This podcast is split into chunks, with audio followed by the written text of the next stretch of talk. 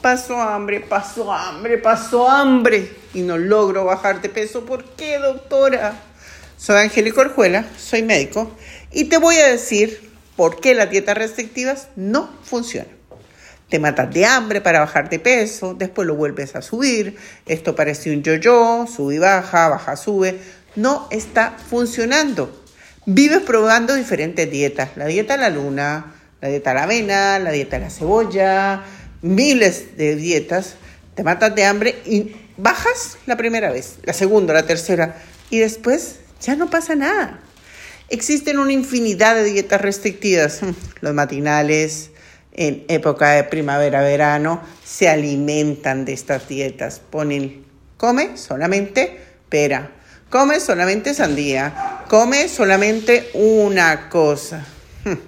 Que se basan en priorizar mínimos alimentos sin tener en cuenta las cantidades individuales y las necesidades de las personas. Hay mucha evidencia de que este tipo de dietas no funcionan ni siquiera a corto plazo promueven una gran sensación de frustración y en muchos casos pueden poner en riesgo tu salud. Sostener una alimentación tan restrictiva no tiene que ver con las ganas o la motivación de las personas para bajar de peso. Las dietas restrictivas que se basan en priorizar solo algunos alimentos sin tener en cuenta cómo estás tú, ¿a qué me refiero? Restringo lácteos, pero ¿tienes intolerancia? ¿Te molestan verdaderamente los lácteos? ¿Le están haciendo daño a tu cuerpo los lácteos? Oh, vamos a restringir la fruta. Pero ¿tienes problemas con la fruta? ¿Verdaderamente tú necesitas restringir la fruta? Nuestro organismo, que es muy inteligente, detecta que no se está haciendo lo correcto, que no tienes ni el aporte proteico que necesitas, ni tampoco las vitaminas y minerales que vas a necesitar para reparar, y el metabolismo entra en un modo de ahorro en donde a menos calorías almacena más grasa y gasta menos, aunque estemos comiendo la nada misma.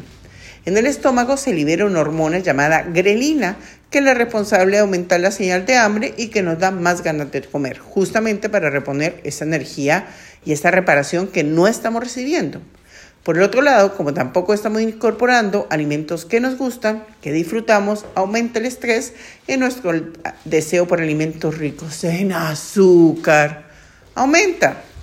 Todo esto suele provocar el famoso efecto rebote, en donde la persona aumenta todo lo perdido y triste, lo que perdió fue masa muscular, después lo compensa y recupera grasa, porque la respuesta a tanta restricción es el descontrol si hay restricción es porque hay una necesidad médica. El paciente necesita recuperar la mucosa gástrica, el paciente tiene un problema inmunológico y está haciendo una dieta desinflamatoria. Debe haber una razón médica. La restricción no se hace de forma arbitraria. Es ahí en donde llegamos al punto en que las personas se sienten frustradas y con baja autoestima por no poder manejar su peso y encontrarse en un círculo vicioso de dieta, baja peso, atracón, del que no pueden salir. Entonces, no solo no podemos bajar de peso, sino que se ven impactadas negativamente nuestras emociones porque no podemos sostener la restricción a largo plazo. La abandonamos y en algunos casos hasta el aumento de peso posterior es terrible, es mayor. Así que, bueno, si quieres cambiar tus hábitos, si estás dispuesto a una vida mejor, empezamos por lo más simple, Elimina más del 50% de los industrializados que estás comiendo. Dos, hidrátate, pero con agua.